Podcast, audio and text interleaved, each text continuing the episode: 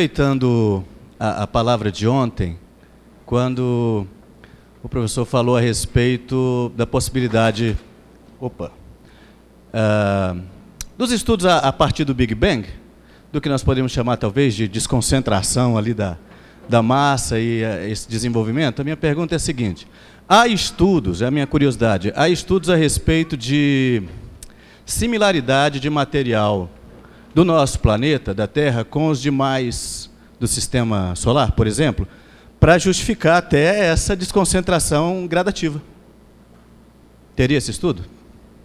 Ah, existe muito material que tem sido trabalhado, mas de material mesmo que nós temos comparativo, nós temos apenas Marte, onde tem sido feito coleta de material e informação. O restante nós temos um pouco que vem de Vênus, mas nós não temos material especificamente que a gente possa comparar, e, Mer e Mercúrio. Júpiter, Saturno, Urano, Netuno são planetas gasosos, então a gente não consegue ver o que tem dentro. Tem sido estudada apenas a atmosfera. Se ele tem um núcleo que seja sólido ou não, ainda tem sido muito debatido. Em termos de similaridades, algumas coisas são muito interessantes. O planeta Terra ele possui na sua geologia uma estrutura muito diferente daquilo que nós temos encontrado aí fora. Por exemplo, Vênus tem quase o mesmo diâmetro da Terra. Vênus não tem campo magnético praticamente. A Terra tem. Você pega Marte, ele é praticamente metade do planeta Terra. Ele tem um campo magnético muito pequeno. Campo magnético é uma característica do nosso planeta. É, só pegando o campo magnético como exemplo, ele funciona como um escudo protetor da radiação que vem do Sol, radiação nociva. Agora, por que, só a Terra tem essa característica? Os demais planetas não têm. Ah, outra questão interessante, planeta Marte, por exemplo, a rotação dele em torno do seu eixo é de aproximadamente 24 horas, é praticamente igual à nossa. Mas a distância de Marte em função ao Sol e o tipo de atmosfera que Marte tem faz com que Marte seja um planeta tecnicamente inóspito para a vida. Por que, que nós estamos no lugar certo? Porque existem 2 milhões de variáveis relacionadas à existência da vida, que são variáveis características do nosso planeta, perfeitamente balanceadas para que vida exista. Então, a questão dos estudos comparativos mostram que o planeta Terra é um planeta único, pelo menos no que nós descobrimos em termos de sistema solar. Características físicas, características espaciais e características de um ecossistema para sustentar vida. O planeta Terra, por enquanto, é o único. Tanto é que, dentro da comunidade científica, a gente gosta de brincar um pouquinho, aquela ideia, cuide bem desse daqui, porque não tem nenhum outro na vizinhança para a gente ir. Esse é o único. Então, são características peculiares ao planeta. Algumas questões da geologia nós vemos similaridades. Por exemplo, Marte, nós temos visto certas similaridades, mas são poucas comparadas com todas aquelas necessárias para que vida possa existir como nós a conhecemos. Não sei se eu lhe respondi pelo menos algumas ideias dentro disso. Poderia falar algumas coisas comparativas, tá? em termos de tipo de minerais que nós encontramos aqui no planeta. Alguns deles são encontrados somente na Terra, nós não temos encontrado em Marte, parece não haver em Vênus, parece não haver em Mercúrio, mas ainda é na situação do parece nós não sabemos, nós não fizemos uma pesquisa de amostragem ainda que nos dê permissão para afirmar que se existe ou não. Parece não existir. São muitos elementos, são muitos, muitas questões de, de rochas e coisas assim. Okay? Ah, um pouco mais, quiser, quiser olhar mais um pouquinho, talvez já tenha visto nisso, lá no site da NASA, www.nasa.gov, tem várias eh, publicações que são colocadas lá você vai encontrar um pouquinho daquilo que foi descoberto de similaridades entre planetas e tudo mais. Só estou citando algumas das coisas que eu li que vem da NASA. Ah, isso é o que a gente vai discutir daqui a pouco. É, com relação hoje de manhã à questão da separação dos continentes pelo dilúvio, é, como é que os animais migraram de um continente para o outro? Essa é uma pergunta. E a outra é com relação à separação do tipo básico para a formação das, das, várias espécies. O senhor falou que o lobo, o cão, tal, vieram de um mesmo tipo, mas um felino não, não seria do mesmo tipo. Qual é a linha divisória disso? Ok. Então, a questão da migração pós-diluviana. Se você pegar regiões, estou só, só, mencionando um estudo feito pela FAPESP, lá do estado de São Paulo, saiu há mais ou menos uns quatro anos atrás, o que eles chamaram foi um estudo feito de rotas migratórias. Se você pegar, por exemplo, imagina o mapa mundi, tá? Nesse cantinho aqui você tem a Sibéria e logo aqui em cima você tem o Alasca. Entre a Sibéria e o Alasca tem aquilo que nós chamamos hoje de Estreito de Bering. No Estreito de Bering, a profundidade oceânica ali é muito pequena, é muito raso. E o fantástico ali é que você encontra no fundo dos oceanos, que é bem raso, rochas que demonstram erosão causada pelo vento e pela chuva. Então nós sabemos que aquela região que hoje está no fundo dos oceanos já esteve acima do nível do mar. Portanto, seria uma rota de migração. Você fala, ah, mas isso é frio. Lá é extremamente frio hoje. Porque na Sibéria também no Alasca, nós encontramos camadas de gelo em cima de material que já foi plantas, é, florestas tropicais. Ou seja, já foi quente lá. A pergunta é: a partir de quando começou a esfriar e agora é frio? Ah, num sistema como esse, como o dilúvio, você teria um período, aí depende muito dos cálculos, nós não temos todos os valores, mas um período mínimo de pelo menos 500 anos para começar uma estabilização de temperatura em termos de todo o planeta, de uma estabilização geral, vamos colocar assim. Então, essa estabilização iria permitir que, por um certo período de tempo, a gente tivesse o quê? Estamos brincando ali de achar. Uh, por um período de mais ou menos uns 500 anos, você ainda teria temperaturas altas naquela região. Agora, o espaço para migração. Vamos pegar aonde a arca de Noé pousou, segundo o relato bíblico. Ali por volta da Turquia, entre a Turquia e o Irã. Pegando da Turquia e o Irã até a América do Sul, vindo a pé, daria mais ou menos quanto? Daria quase uns 40 mil quilômetros, dependendo da rota que você tomar. 40 mil quilômetros, se você imaginar viajando 5 quilômetros por dia, daria quanto tempo? Faz um cálculo para você ver que não é um absurdo o pessoal ter saído de lá e chegado até aqui, não demorou 500 anos. Então seria uma rota de migração, seres humanos e animais poderiam ter migrado por essa rota. A mesma coisa acontece se você estudar a Austrália, aqui embaixo, aquela pontinha do Vietnã, Nova Zelândia, é, é o mesmo perfil, o mesmo jeitão. Tá? Então a questão do, da acomodação, por exemplo, o Oceano Atlântico, no, o Oceano Pacífico, no passado, deve ter tido uma média que seria o Oceano Pacífico, não, o Oceano Primitivo, deveria ter tido uma média mais ou menos de 3,5 km de profundidade. Ah, com a movimentação continental, a Terra é um sistema praticamente, vamos chamá-lo de semilíquido. Ele precisa criar um ajustamento para ficar totalmente balanceado. Então você tem que deslocar massa de um lugar e massa para outro para que ele ainda continue balanceado, senão o planeta fica tudo meio torto. Esse balanceamento produziu hoje algumas coisas que nós vemos, por exemplo, no Oceano Pacífico, com certas profundidades, uma profundidade média de 4,5 km, que é justamente aceitável para ver a distribuição de massa ao redor do planeta. Então, o que nós temos? Um mecanismo todo de estabilização. Durante esses 500 anos, com essa estabilização, essas rotas de migração foram gradativamente sumindo, ficando abaixo do nível da água. Então, na rota de migração é isso. Em termos dos animais tipo básico, às vezes as pessoas têm dificuldade, eu também tive muito tempo dificuldade de entender tipo básico. Deixa, deixa me dar uma ideia bem simples. Um grupo de pesquisadores alemães, há um tempo atrás, eles pegaram e cruzaram poodles e lobos. Dá para cruzar poodle e lobo. Então nasceu uma ninhada de bichinhos ali que não eram nem poodles nem lobos. Era uma confusão a coisa. Daí eles permitiram que essa primeira geração crescesse, amadurecessem e se cruzassem entre si. Daí você tem uma segunda geração. Nessa segunda geração já nasceram filhotes um pouco mais parecidos com poodles e filhotes mais parecidos com lobos. Permitiram que esses filhotes crescessem e depois se cruzassem entre si. Nasceram, nessa terceira geração, nasceram poodles e nasceram lobos. Isso significa que poodles e lobos vieram de um mesmo ancestral comum. Isso aí é o que nós chamamos de especiação. Então, à medida que o tempo passa, vai acontecendo isso. Então, Noé, no caso, ele não precisaria levar todos esses casais. Ele teria levado tipos básicos à medida que o tempo fosse passando. De um ramo você teria aquilo que hoje se tornaram os poodles, outros seriam, por exemplo, os chihuahuas, os rottweilers e coisas da vida por aí. Lembrem-se que isso não é evolução. Existe uma diferença. Evolução seria se tivesse aparecido um novo órgão, uma nova função. Não ocorreu isso. Apenas o material genético já existente se manifestou de formas diferentes. Okay? Não sei onde é que está o microfone.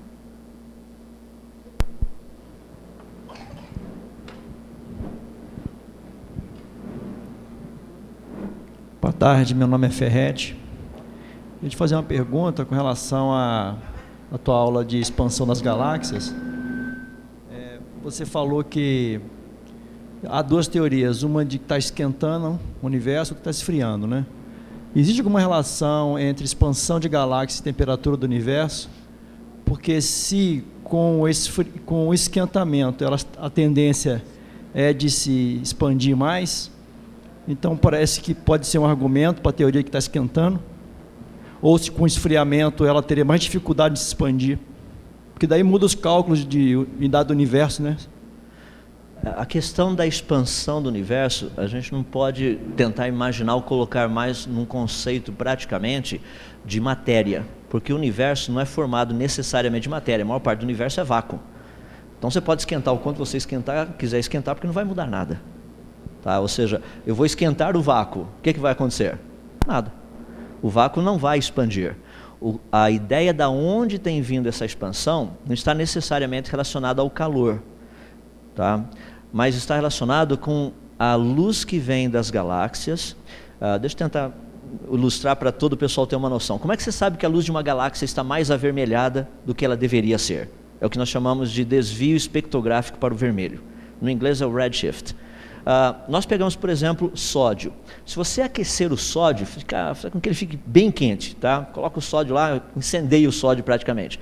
Se você tiver um espectrômetro, você vai perceber que vão aparecer algumas linhas específicas, ou seja, frequências específicas de luz que mostram que são frequências características do sódio.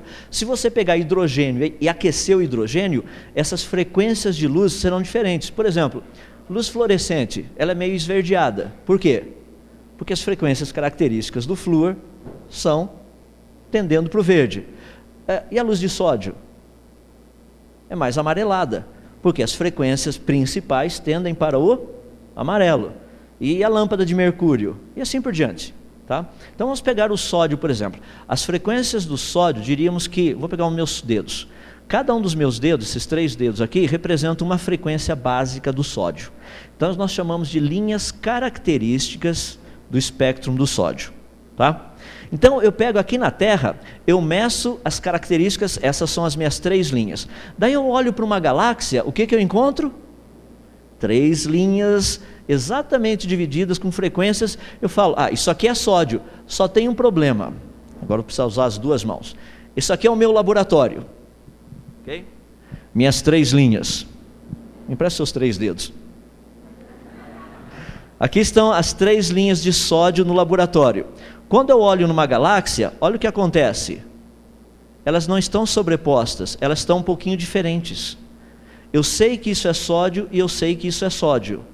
Só que essa diferença, o fato das linhas estarem um pouco deslocadas, ah, muito obrigado pelos dedos. Ah, eu sei que o fato dessas linhas estarem um pouco deslocadas significa que existe uma função de afastamento ou de distanciamento. Essa é a maneira como nós descobrimos o desvio espectrográfico da luz para o vermelho. Isso foi interpretado como expansão. Por quê? Foi considerado como um tipo de um efeito Doppler. Por exemplo, uma ambulância. A ambulância está vindo na nossa direção.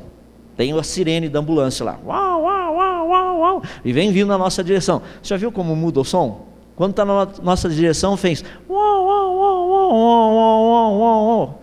O cara que está dirigindo a ambulância mudou o timbre do som da. Não, é o mesmo. Só que quando ela está vindo na nossa direção, existe uma compactação. Então a frequência é um pouquinho maior do que ela normalmente é.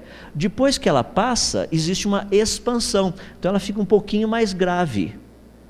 Se a galáxia estiver vindo na nossa direção, a luz vai compactar, vai ficar um pouquinho mais azulada, vai tender para o azul. É o que a gente chama de blue shift, ou desvio espectrográfico para o azul. Se a galáxia estiver se afastando, a luz ficaria um pouco mais avermelhada.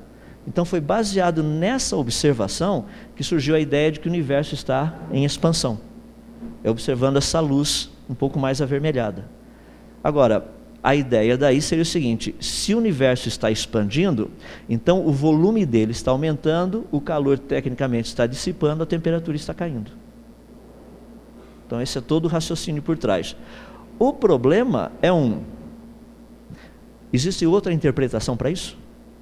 Sim. Essa é uma interpretação da primeira derivativa em função do tempo, ou seja, velocidade, afastamento a outra só de posicionamento, que foi o estudo inicial de Hubble.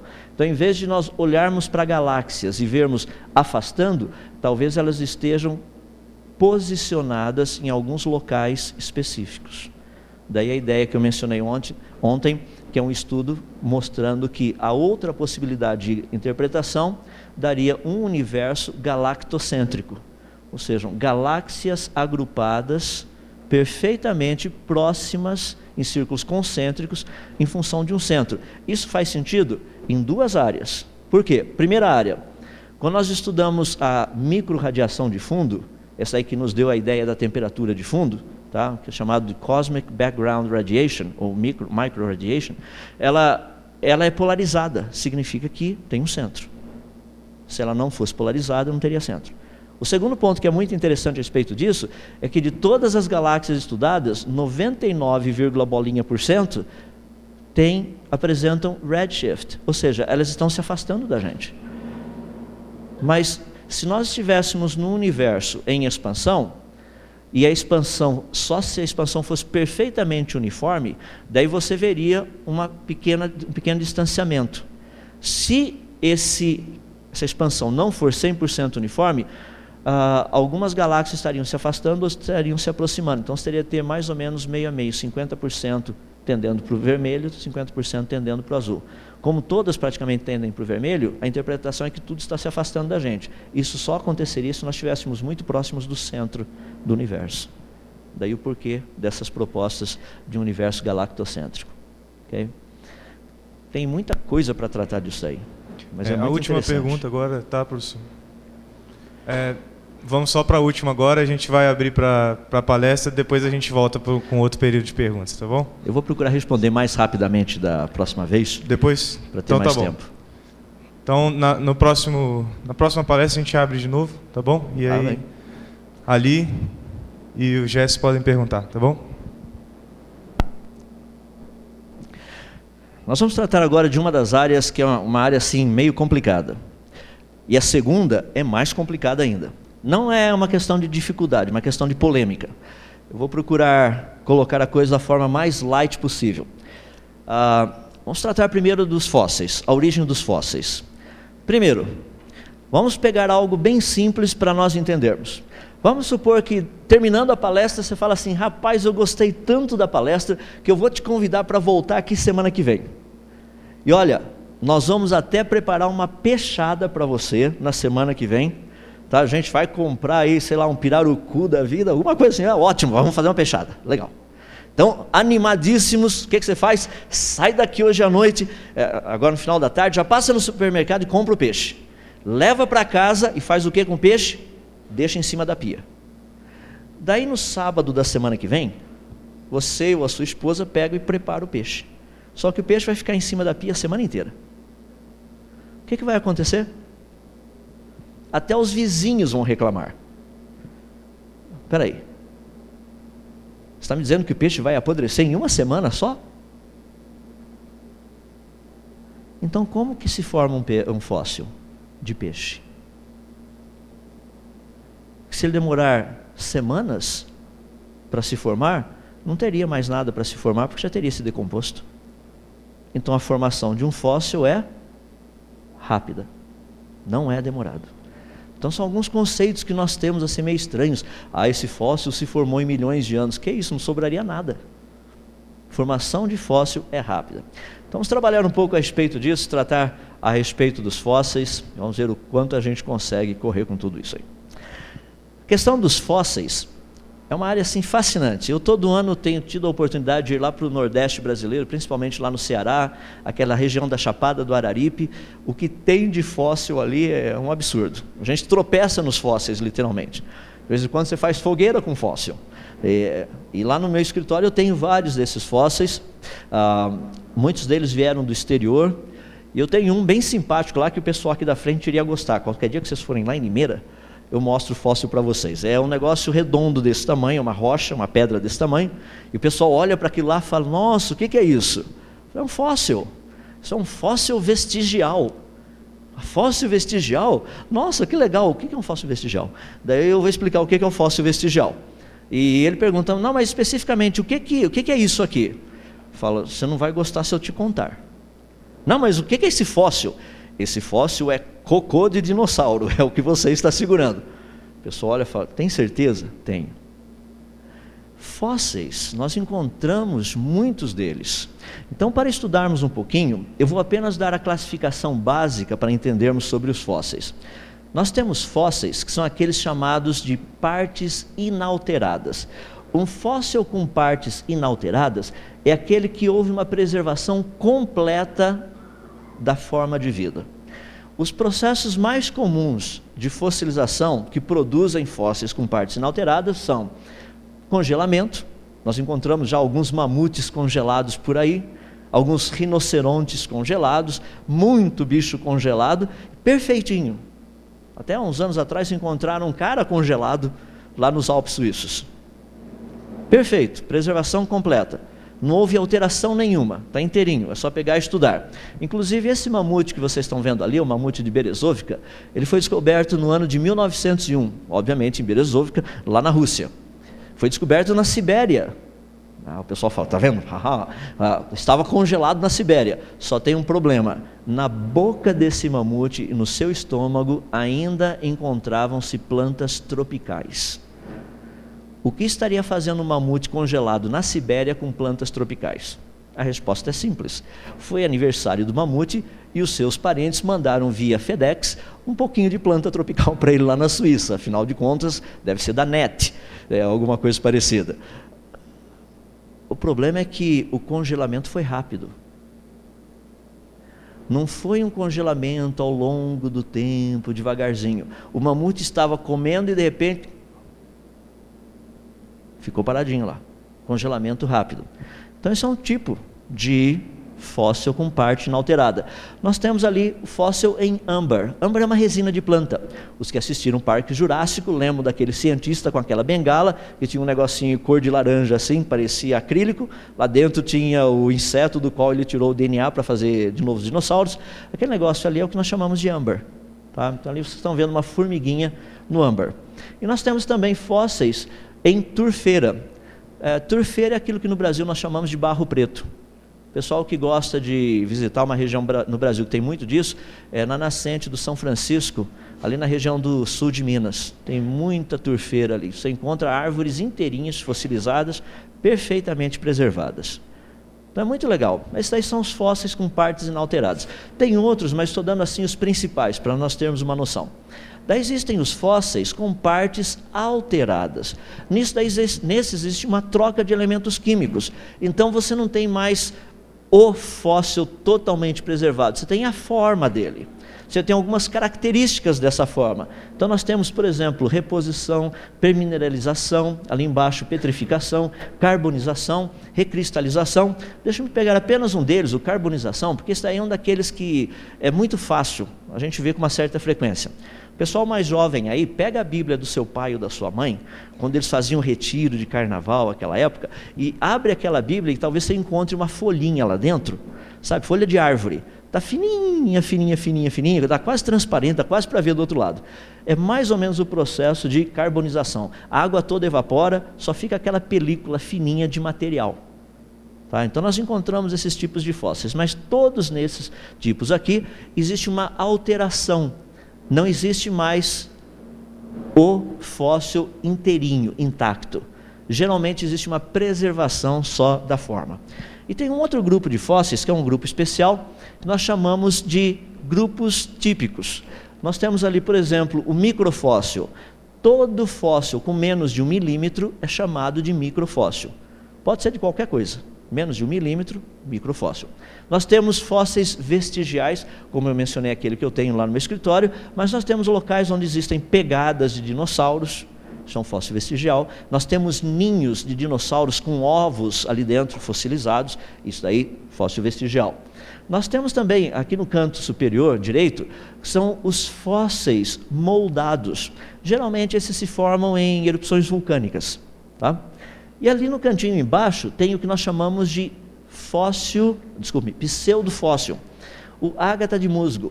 Tem pessoas que às vezes eu chego na casa da pessoa e falo, ah, deixa eu mostrar, tem um fóssil aqui na minha cozinha. Nós compramos um piso assim de rocha, dá uma olhadinha. Aquilo não é um fóssil, parece uma samambaia, mas não é.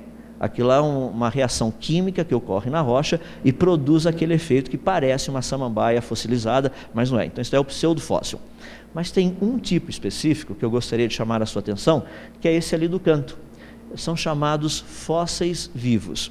O que seriam esses fósseis vivos? Fósseis vivos são aqueles fósseis onde nós temos o fóssil e o animal ou a planta ainda vivos hoje. Esses são fósseis vivos. Pergunta: existem muitos fósseis vivos? Resposta: cerca de 75% do registro fóssil é de fósseis vivos. Isso significa o quê? Que 75% de tudo que a gente tem de fóssil por aí mostra que vida nunca mudou. Continua exatamente igual. Isso é um ponto muito importante para ser levantado. Porque as pessoas geralmente dão alguns exemplos de fósseis vivos. Ah, tem um aqui, tem outro lá, então dá a impressão que fóssil vivo é algo extremamente raro. Não é. O que nós mais encontramos são fósseis de plantas e animais que ainda estão vivos hoje exatamente iguais, com a mesma estrutura. Para formar um fóssil, como já mencionei para vocês agora de pouco, o processo de formação tem que ser rápido. Algumas coisas têm que acontecer. Tem que haver um, alguma coisa que desacelere essa destruição anatômica. Ou seja, o animal começa a se decompor, a planta começa a se decompor. Porque senão não fossiliza nada. Tem que haver um processo que eles chamam de preservação do material orgânico. Então tem que ser ou por um tipo de enclausuramento, alguma coisa tem que acontecer para que haja preservação. E também tem que haver um sistema para impossibilitar a dissolução do organismo. Eh, todas essas questões mostram que o sistema, ou seja, a fossilização, ela é um processo rápido. Deixe-me apenas tirar algumas questões aqui na questão de formação dos fósseis, que são alguns conceitos meio estranhos. Primeiro, a abundância de fósseis que existe no nosso planeta demonstra a fragilidade da vida em relação às situações anormais do meio ambiente. E também atesta a quantidade das situações anormais que ocorreram no passado. O que eu quero dizer com isso? Um animal uma planta, quando eles morrem, naturalmente, eles não se fossilizam. Eles se decompõem. Tem que ser alguma coisa anormal para que aquele animal morto ou aquela planta morta eh, se transformem num fóssil. Segundo ponto que é importante aí, que eu gostaria de deixar, que esses fatores mencionados para a formação de um fóssil, principalmente, salientando o bom estado de preservação que nós encontramos, um grupo muito grande de fósseis, demonstram que a grande maioria encontrada no registro fóssil passou por um processo rápido de sepultamento, porque a maioria dos fósseis são encontrados em rochas sedimentares. Rocha sedimentar é aquela que foi formada por sedimentos sendo arrastados por água. Como explicar tantos fósseis em rochas sedimentares? Significa que muita água e muita lama já rolou nesse planeta. Para termos tantos fósseis assim em rochas sedimentares. Terceira, que as informações contidas nos fósseis geralmente estão ligadas à história da morte do organismo, não de como o organismo viveu. As pessoas chegam assim, me mostram algumas fotos assim, falam: olha esse dinossauro, como ele era terrível. Bom, estou vendo um dinossauro. Se ele era terrível ou não, nós não sabemos. Não, mas olha o tamanho das, das, das presas. Hum? Deve ser algo horrível. Imagina um ser humano, ele estraçalharia o ser humano. Você já imaginou um animal que tivesse uma mordedura capaz de pegar um cano de metal e morder, amassar esse negócio? Como se fosse assim, papelão? Já imaginou um animal que tivesse presas que pudessem rasgar a sua pele como se fosse assim, papel celofane? Você teria um bichinho de estimação desse jeito em casa? Claro que sim, pitbull. Monstro terrível, cuidado, você tem um monstro na sua casa, proteja-se. Uh, o que eu quero dizer é que muitas vezes nós criamos interpretações, mas nós não sabemos se eles eram assim não. Você poderia talvez encontrar um Tyrannosaurus Rex por aí, o Tyrannosaurus olhava para você e falava, ah, ser humano, e saia correndo. Nós não sabemos se eles reagiriam assim ou não. Então, nós, muitas coisas que encontramos em museus, eu já estive em vários deles, você encontra um Tyrannosaurus Rex com o pé em cima, por exemplo, de um, sei lá, um estegossauro, está ele com o um pezinho assim, tum, você fala, e lá estava mostrando que os tiranossauros rex eram carnívoros e os estegossauros eram herbívoros e os carnívoros matavam os herbívoros. E, mas espera aí, daí você lê com detalhes a, a coisinha. O fóssil do Tyrannosaurus rex foi encontrado num lugar e o estegossauro foi encontrado em outro lugar e eles não foram encontrados com um pezinho em cima do outro. Eles juntaram, eles acharam que era daquele jeito. Não foi encontrado daquele jeito. Mas quem passa por ali fala: Nossa, olha como aquele morreu. Ninguém sabe como ele morreu. Nós só encontramos o fóssil. Ou seja, é importante entendermos que os fósseis nos contam uma história precisa da morte daquela forma de vida. Nós sabemos como ela morreu. Algumas questões curiosas que eu mencionei a respeito dos fósseis vivos do lado esquerdo, vocês estão vendo um caranguejo fossilizado. Esse caranguejo foi datado com cerca de 108 milhões de anos e ele é exatamente igual aos caranguejos que nós encontramos na praia hoje em dia. Eu fico triste porque em 108 milhões de anos os caranguejos não aprenderam a andar para frente. Continuam andando para o lado e para trás, infelizmente. Agora, uma pergunta: nada aconteceu, teria acontecido nesses últimos 108 milhões de anos pelos quais o caranguejo tivesse que passar por uma adaptação? Rapaz, os dinossauros desapareceram, segundo os evolucionistas, 65 milhões de anos atrás. E os caranguejos permaneceram firmes no pedaço. Ah, não, é porque eles já estavam perfeitamente adaptados. Interessante. Olha aquela libélula do lado. Ela é igualzinha às libélulas que nós encontramos hoje em dia. Essa foi datada com mais de 80 milhões de anos. E as libélulas não evoluíram? É interessante porque o número de fósseis vivos que nós encontramos, que é um número muito grande, só apenas dando alguns exemplos, nós temos fósseis de pinguim, de galinha, de jacaré, todas essas coisas aí. São exatamente iguais os animais de hoje. Eu mencionei que o processo de fossilização é rápido. Ok? Deixa eu voltar um pouquinho nisso. Aqui vocês estão vendo uma ictiossauro. Na foto da esquerda é uma ampliação da foto que está embaixo. A de cima é uma ampliação da que está embaixo vocês estão vendo uma ictiossauro dando à luz. Foi fossilizado de tal forma que o embrião nem tinha se desprendido da mãe ainda. O processo de fossilização é rápido. No lado direito você tem uma outra ictiossauro, só que essa estava grávida, ainda não tinha dado à luz.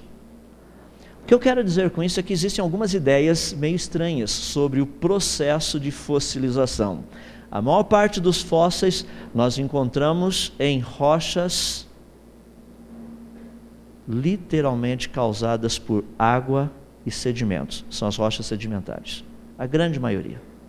Isso implica que essas formas de vida morreram soterradas. Foi um processo de soterramento rápido para que houvesse a preservação. Segundo, nós temos encontrado formas de vida exatamente iguais às de hoje. 75% mais ou menos. Vamos trabalhar um pouquinho então, como é que funciona essa questão dos fósseis e as idades dos fósseis. Primeiro nós precisamos entender aonde os fósseis são encontrados. Eles são encontrados em rochas e essas rochas formam como se fossem camadas na crosta da Terra. Como interpretar isso corretamente? A geologia atual usa três princípios desenvolvidos por Nicholas Steno há mais ou menos duzentos e poucos anos atrás. O primeiro, que é esse que vocês estão vendo ali, é chamado de princípio da horizontalidade inicial. Nicholas Steno diz o seguinte, que essas camadas eram formadas por partículas que foram sendo carregadas, arrastadas pela água, elas foram se depositando no fundo e com o passar do tempo solidificaram, produziram uma rocha. Daí veio uma nova leva produziu uma nova rocha. Uma nova leva produzir uma nova rocha. Então, essas camadas de rochas foram produzidas por movimentação de sedimentos carregados por água. Processos de erosão e coisas desse jeito influenciariam tudo isso. O segundo princípio que Nicolas Steno propôs é o chamado princípio da continuidade dos estratos. O que ele quis dizer com isso? Vamos colocar um ponto bem prático. Se você chegar aqui no Brasil, for pertinho da costa brasileira, vamos supor, está lá em Salvador. Vai lá em Salvador, você pega um pouquinho naquela região ali, começa a fazer um buraco. Você vai cavando um buraco lá em Salvador, daí dentro do buraco você começa a perceber essas camadas de rocha.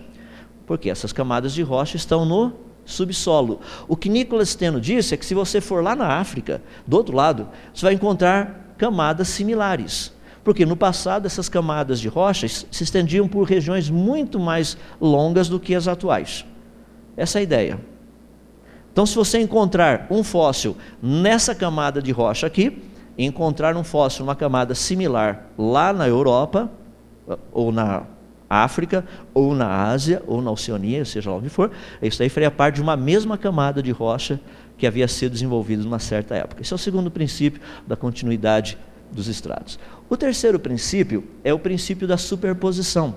O que Nicolas Steno propôs foi o seguinte: -se, é, se formaria uma rocha primeiro, depois, ela so, é, estando solidificada, uma segunda rocha se formaria, depois uma terceira rocha, e essa, esse processo de formação seria em função do tempo. Então, essas camadas da coluna geológica, elas representariam como se fossem funções ou porções de tempo. Então, os fósseis encontrados nessa camada estariam relacionados ao período em que essa camada se formou. Os fósseis encontrados nessa outra camada estariam relacionados com o período de tempo da formação dessa camada. Pergunta: o raciocínio é lógico? Perfeitamente lógico. Segunda pergunta: ele está correto? Lembra que nós estudamos na primeira noite que nem todo raciocínio lógico está correto. Eu não estou questionando se o raciocínio é lógico ou não. Então vamos trabalhar um pouquinho a respeito disso. Em outras palavras, resumindo esses três princípios, ao olharmos, ali vocês estão vendo um pedacinho do Grand Canyon, vocês estão vendo as camadas das quais eu estava falando para vocês. Então, olharmos essas camadas, as camadas inferiores seriam camadas que teriam se formado há muito tempo atrás. As camadas mais superiores, aqui mais em cima, seriam camadas mais recentes. Então, essas camadas literalmente significariam uma passagem do passado até o presente. Ou seja, elas deveriam contar uma história. Como eu fiz a pergunta para vocês, vamos procurar responder. O raciocínio é lógico? Sim. Ele está correto? Vejamos. Como que se formam camadas? É possível produzir isso em laboratório? A resposta é sim. Em laboratório, o que nós fazemos? Nós pegamos sedimentos de todas essas rochas, dessas várias camadas, esmiuçamos fazendo pozinho, daí você coloca em água que vai correndo. Você faz umas canaletas e solta esse pozinho no meio dessa água. Então essa água vai passando. O que acontece lá na frente? Se formam camadas exatamente iguais às encontradas na coluna geológica. A formação das camadas observadas em laboratório, elas ocorrem simultaneamente na horizontal e na vertical. Então não é uma função do tempo. No laboratório, elas se formam simultaneamente na horizontal, na vertical. Estou repetindo porque em laboratório nós vemos que a formação das camadas não é uma função do tempo. Se essa é a proposta, então nós teríamos que encontrar evidências que seriam substanciais, ou seja, dariam todo o apoio para esse negócio. Se as camadas não se formaram ao longo do tempo, ou seja, forma, forma, formaram rapidamente, o que, que teria acontecido? O que, que nós deveríamos encontrar? Bom, se uma camada se forma rapidamente, imagina que assim, eu tenho um tronco de árvore, imagina que eu sou uma árvore. Estou aqui no meio, de repente as camadas se formam rapidamente, não em milhões de anos. Você encontraria um fóssil, no meu caso eu seria o fóssil, tá? Só que com todas essas camadas atravessando. É o que nós chamamos de fósseis poliestratificados. Deixe-me dar um exemplo. Esse é um fóssil de uma árvore, o tronco de uma árvore, atravessando mais de 10 camadas da coluna geológica, usando os valores atribuídos pela geologia convencional a essas camadas, você está vendo um tronco de árvore que atravessa mais de 7 milhões de anos geológicos. Pergunta: aqui você tem uma árvore. Okay? E vamos supor que a parte da base dessa árvore vira uma rocha. O que aconteceria com a árvore? Me explica como ela ficaria 7 milhões de anos em pé para ser soterrada e formar um fóssil. O processo de fossilização é rápido. Nós sabemos disso. Segundo, o processo de formação das camadas é rápido. Ah, alguém tem um livro, um caderno para emprestar aí? Eu usei hoje cedo. Serve. Obrigado. Imagina que cada uma das folhas dessa Bíblia fossem uma camada de rocha. Cada uma das páginas, então, seria uma camada de rocha. Formou uma camada, formou outra, outra, foram formando as camadas, então estão aqui todas as camadas. O que aconteceria se eu tentasse dobrar essas camadas depois que elas já estivessem formadas? Elas rachariam, porque é rocha. Você consegue dobrar um tijolo? Sim, se ele ainda não estiver cozido. Se ele ainda não estiver solidificado, você consegue. E se ele já tiver sido cozido, estiver sólido? Daí você não consegue mais dobrar. Se as camadas da coluna geológica tivessem se formado simultaneamente e algum processo de compressão nessas camadas tivesse ocorrido, produzindo dobramentos, você encontraria montanhas solidificadas com camadas solidificadas desse jeito. Caso contrário, se as camadas tivessem se formado, não teria condição de formar-se dobras. Eu vou deixar aqui, depois eu te entrego. O que, você acha disso? Camadas da coluna geológica totalmente dobradas. Mais de 20 camadas estão expostas aí. São mais de 10 milhões de anos geológicos. Obviamente não demorou 10 milhões de anos, porque se uma camada tivesse formado e tivesse solidificado, a hora que esse negócio dobrasse, o que aconteceria? Racharia. Não tem rachadura. Esses são, são alguns dos pontos importantes para entendermos o quê? Que a ideia de que a coluna geológica representa cronologia não é verdade. A ideia de que fósseis se formaram em milhões de anos também não é verdade. Como juntar as duas coisas? Deixe-me dar o terceiro ponto nisso aí, que é o mais difícil. O mais difícil seria o seguinte: se evolução tivesse ocorrido e o registro fóssil tivesse sido a expressão disso, nós encontraríamos o quê? Peixes e anfíbios. E o que, que nós encontraríamos ali no meio? As formas transicionais de anfíbios, de peixes até anfíbios. Nós também encontraríamos as formas transicionais de anfíbios até répteis. E assim por diante. Ah, por que, que nós não encontramos isso? Darwin, o próprio Darwin escreveu isso no seu livro A Origem das Espécies, ah, lá no capítulo 10. O livro original da primeira edição, página 323, ele disse o seguinte: o número de variedades intermediárias, as quais existiram previamente, isso é o que ele achava. Tá? Lembra que ele está dizendo que existiram. Ele devia ter colocado que deveriam ter existido previamente. Mas vamos voltar de novo, do jeito que ele escreveu.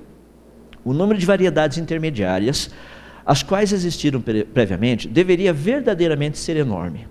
Por que então as formações geológicas e cada um dos estratos não estão repletos destes tais elos intermediários? A geologia, sem dúvida, não revela tal cadeia orgânica finamente graduada. Isto, portanto, é a objeção mais óbvia e séria que pode ser levantada contra a teoria, no caso, a teoria da evolução. Darwin disse isso, falou: olha, se nós não encontrarmos os elos de transição, essas formas de vida transicionais, a minha teoria não tem fundamento. Nós precisamos encontrar, ou seja, aqui você tem peixes, aqui nós temos anfíbios. Você tem que encontrar tudo ali no meio, pelo menos alguns deles. Uh, até o presente momento, realmente nós não temos encontrado nada. Só para você ter uma ideia, há cerca de mais ou menos quase 25 anos atrás, desculpe, quase 30 anos atrás agora, foi publicado esse trabalho pelo Dr. Dave Raup. Ele falou assim: olha, nós já temos cerca de meio milhão de fósseis e até agora nós não temos ainda os chamados elos intermediários. Pelo que tudo indica no registro fóssil, peixes sempre foram peixes, anfíbios sempre foram anfíbios, répteis sempre foram répteis, mamíferos sempre foram mamíferos e aves sempre foram aves. Pelo menos é isso onde nós temos visto. Então a questão que nós temos do registro fóssil, ela trata de algo importante e a pergunta que ele faz, se nós, a pergunta que eu faço, se nós deixarmos o registro fóssil falar por conta própria, o que ele nos diria? Evolução ou criação? Agora, pessoas têm conversado comigo e falam assim: não, mas o registro fóssil mostra formas de vida. É claro que mostra, é isso que está lá. Mas o que, que ele nos mostra? Deixa eu dar um exemplo. Vocês já devem ter ouvido falar do trilobita. O trilobita foi uma forma de vida que vivia na água, e o trilobita é um bichinho muito interessante. É, ele possuía olhos, pequenos olhinhos, só que nesses olhos ele possuía cerca de 150 lentes em cada olho. Já imaginou? O trilobita é um dos poucos animais conhecidos, quer dizer, o único conhecido até o presente momento, que apresenta algo fascinante sobre os seus olhos. Se você já teve a oportunidade de limpar piscina, quando você está lá limpando a piscina, passando o aspirador, lá no fundo da piscina, o que, que acontece com a vara do aspirador? Você olha ali dentro, parece que a vara faz assim, não parece? Parece que ela faz uma curva. Isso é porque a luz está passando por dois meios, pela água e pelo ar. Então você trabalha com a fórmula de Snell, você percebe certinho como é que funciona esse negócio, mas isso é física. Então você está ali vendo esse negocinho. Agora imagina que legal, se você quiser acertar algo que está dentro d'água, o que, que você faz? atira direto no negócio? Se você atirar direto, você vai errar. Por quê? Existe uma distorção. O olhinho do trilobita usava lentes do tipo de Descartes e de Huygens, o que elimina essa distorção.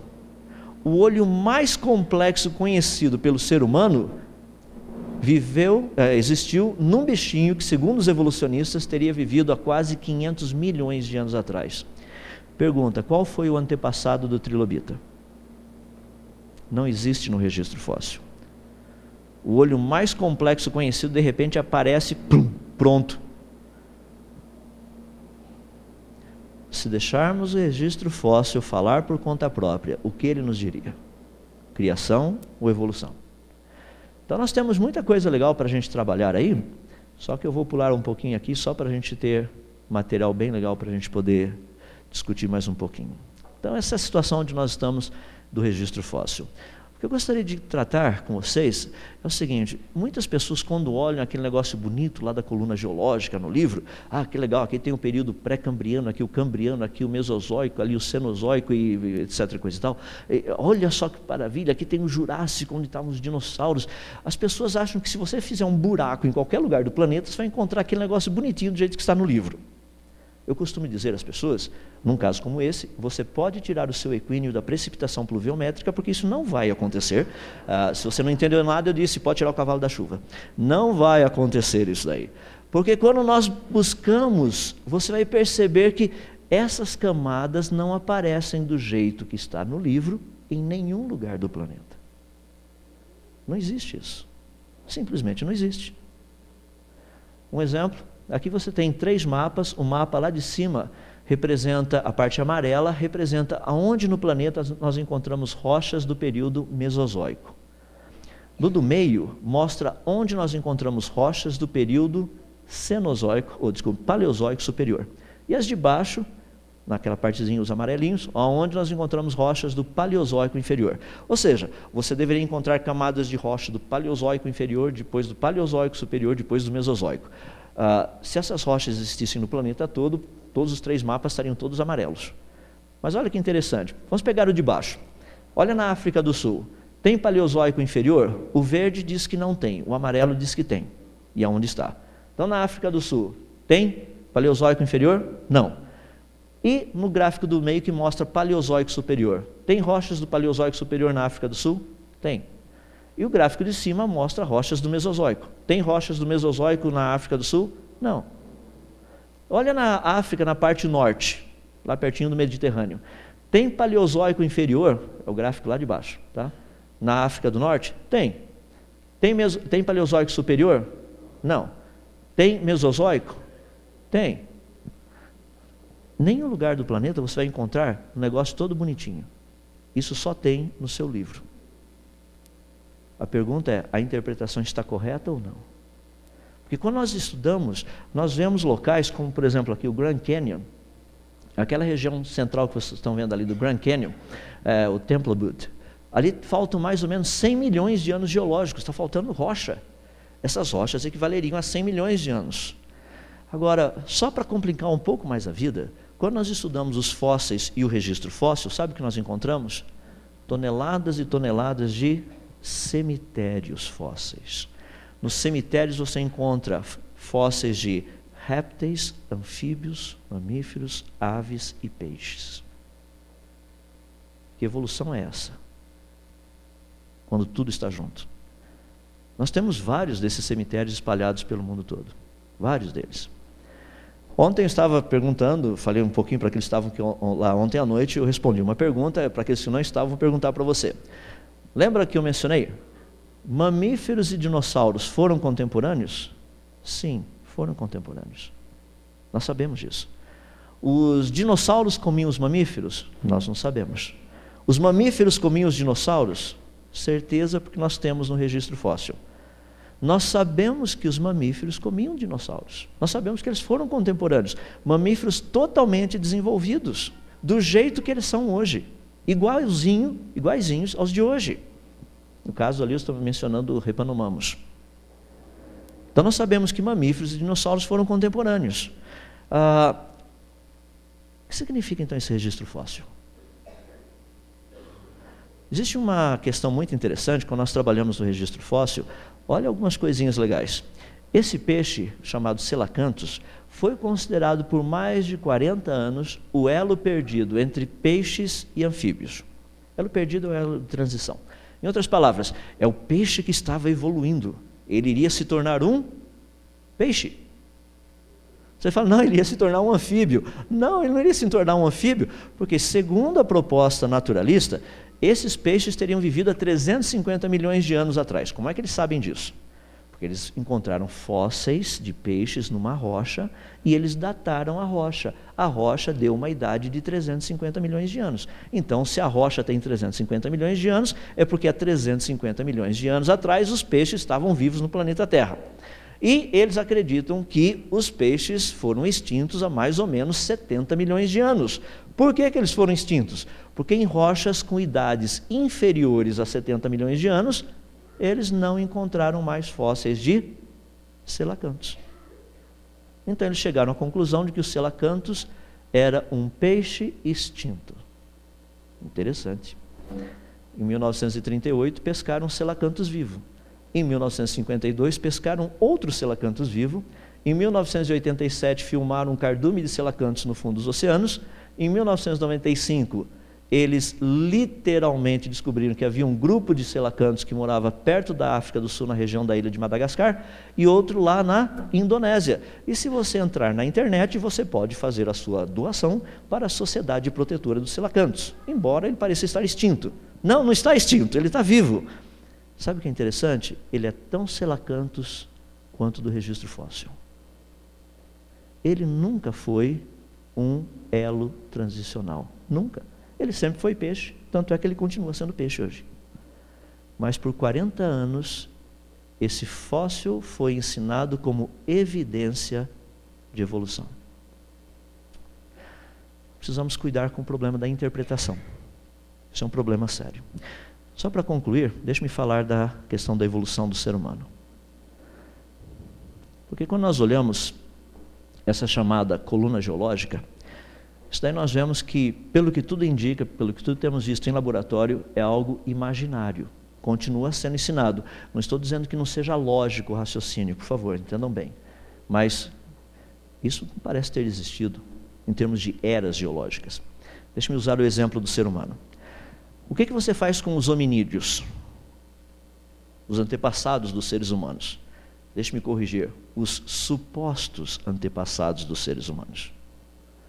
Eu acho interessante porque se nós olharmos, ah, outra vez, os naturalistas não acreditam, de forma nenhuma, que seres humanos teriam vindo dos macacos. Tá? Mas eles acreditam que seres humanos e macacos teriam vindo de um ancestral comum. Então tem sido feito um trabalho muito interessante a respeito disso. No gráfico que vocês estão olhando ali, vocês podem ver aqui embaixo tem ser humano, tá, o Homo sapiens, sapiens, embaixo tem o Neandertal, lá em cima você tem chimpanzé e gorila. Olha aquelas linhas de tempo indo até lá atrás. Você deveria ter o que lá atrás? Um ancestral comum. Existe? A resposta é não. Não se encontrou nada. Então as pessoas falam, não, mas um dia eles vão descobrir e coisa e tal. Então vamos pensar um pouquinho. Olha que interessante, ali você tem um pouco da evolução humana, segundo a proposta naturalista. Deixe-me fazer uma pergunta. Ah, vocês estão olhando lá em cima naquela escalinha, vê se você consegue ver lá, tem 0, 5, 1, 1,5, 2, 2,5. Aquela escala lá de cima fala dos milhões de anos. Tá? Então, se você voltar a meio milhão de anos atrás, você vai encontrar aqueles crânios, a um milhão de anos atrás você vai encontrar aquele outro, a um milhão e meio você vai encontrar aquele outro, a dois milhões aquele outro. Vamos pegar aquele lá do dois milhões, dois milhões de anos.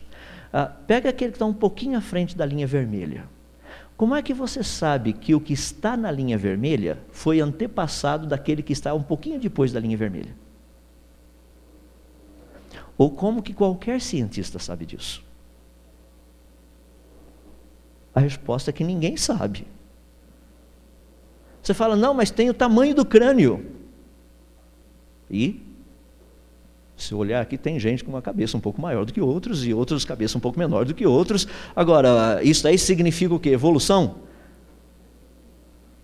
Não. O que a gente acha é um fóssil de um negócio lá.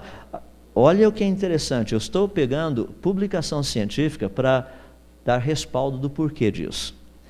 Ah, foi encontrado no ano de 2001 aquele sisteminha ali, um crânio e um par de presas, colocados todos juntos, que você está vendo, aquela imagem do lado direito, que lá ficou conhecido como o homem de Tomai, tá? o menino de Chad, para ser mais específico. Lá embaixo aparece o que foi dito pelo editor da revista Nature tratando desse assunto, o Dr. Henry Gee. Ele disse o seguinte: não há DNA antigo ou algo parecido. Em geral, o parentesco entre hominídeos é sugerido, ouçam a palavra, sugerido, pela maneira como os caninos eram usados e pela análise de algumas características mais sutis encontradas na face e na base do crânio. São apenas sugestões. Nós não podemos dizer que esse foi o antepassado daquele, isso é uma sugestão. Não pode ser ensinado como um fato, isso é uma sugestão. Um exemplo simples disso, o homem de Nebraska descobriram um dente, um único dente, baseado nessa descoberta, concluiu-se que o, o, dente era de um ancestral do ser humano. Só que a pesquisa revelou que o dente era de um porco extinto. Não é fascinante que de um único dente eles conseguiram desenhar quem perdeu o dente, a mulher de quem perdeu o dente, aonde eles moravam e até o esporte que ele praticava, que era beisebol, é, todos esses negócios de um único dente. Já imaginou que legal você sai ali fora, encontra um dente e fala: Deixe-me desenhar quem perdeu o dente. Deixa-me dar um outro exemplo. Alguns outros. Homem de Piltdown, homem de Java, homem de Pequim, uma lista deles, todos eles nós sabemos são fraudes. O Ramapithecus era da família dos orangotangos, publicação científica de 1979. Australopithecus afarensis, a Lucy, nunca foi antepassado do ser humano, publicação científica de 1983. mas continua sendo ensinado como antepassado do ser humano. Poucas pessoas prestaram atenção no que saiu na revista Nature em agosto de 2004. Foi uma nota pequenininha a respeito do Dr. Renier von Sitten. Dr. von Sitten, ele finalmente confessou que ele havia fabricado dados e plagiado o trabalho de colaboradores.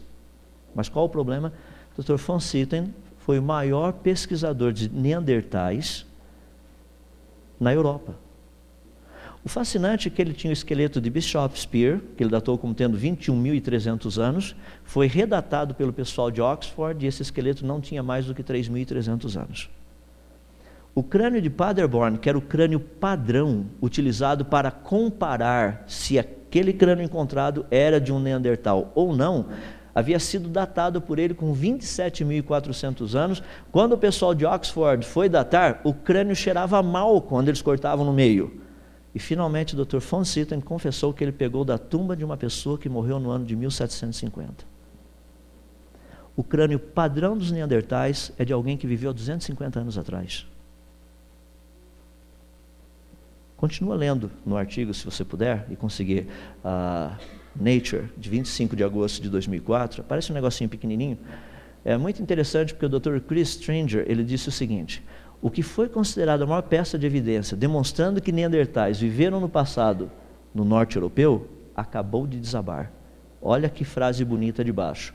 Nós teremos que reescrever a pré-história. O outro lá embaixo, Dr. Thomas Terberger, a antropologia terá que revisar a sua posição quanto ao homem moderno entre 40 mil e 10 mil anos antes de Cristo. Eu fico impressionado como professores, como a mídia ensina tudo isso como se tivesse acontecido. E nós estamos descobrindo que tudo isso é uma farsa.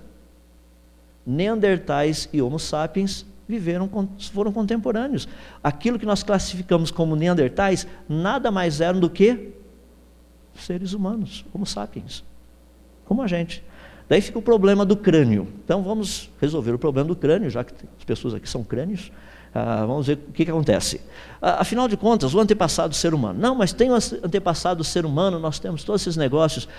Um exemplo, ali você tem o crânio de um Homo habilis. Tá? Esse aí é o OH24.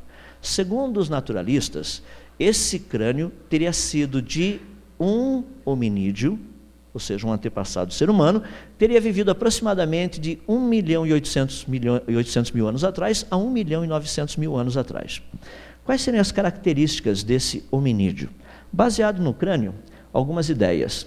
Ele teria características faciais rudimentares, uma caixa craniana pequena, um cérebro pequeno, uma habilidade limitada de comunicação, habilidade limitada de manuseio, produção de ferramentas rudimentares, uma alimentação limitada, agilidade nas savanas africanas, que é a origem, e também uma postura ereta. E ali vocês estão vendo um desenho feito de. Isso eu tirei de um livro que é utilizado na Europa. Então, qualquer semelhança é mera coincidência. Veio da Europa. Vocês estão vendo o que seria esse tal de Homo habilis. Fascinante. Que tal uma fotografia? Características faciais rudimentares, caixa craniana pequena, cérebro pequeno, habilidade limitada de comunicação, habilidade limitada de manuseio, produção de ferramentas rudimentares, alimentação limitada, agilidade nas matas brasileiras, ele é cidadão brasileiro, tem SIC e RG, recebe aposentadoria do governo, postura ereta, e ele tem uma doença chamada microcefalia.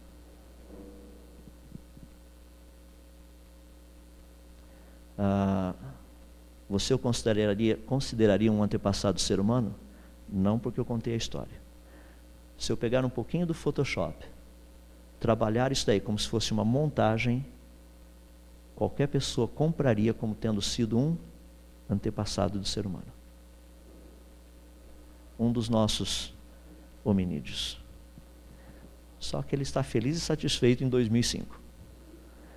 A pergunta que nós temos então com respeito aos hominídeos, ou a esses fósseis, são realmente hominídeos ou seres humanos com algum tipo de doença.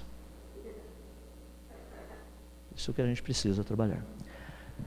Os criacionistas têm dito o seguinte: que as formas de vida foram criadas completas, complexas, com uma capacidade de adaptação limitada, com uma diversidade básica, ou seja, tipos básicos, e criados simultaneamente. Então, se você olhar no registro fóssil, você vai encontrar que peixes sempre foram peixes, e que anfíbios sempre foram anfíbios, répteis sempre foram répteis, mamíferos sempre foram mamíferos e aves sempre foram aves. Você vai encontrar complexidade nas formas de vida em todos os tipos de fósseis. Não é isso que a gente encontra? Quer dizer que quando os criacionistas fazem propostas, elas precisam ser também testáveis. Por isso que eu tenho feito a diferença entre criacionismo religioso e criacionismo científico. O criacionismo científico é testável. Vamos achar formas de transição. Se acharmos as formas de transição, puder provar como peixes teriam evoluído em anfíbios, mostrarmos isso pelo registro fóssil, mostrarmos isso pela genética, vocês tenho certeza, acabou de destruir todo o argumento evolucionista, é, criacionista. Realmente, a única coisa que deveria ser ensinada é o criacionismo.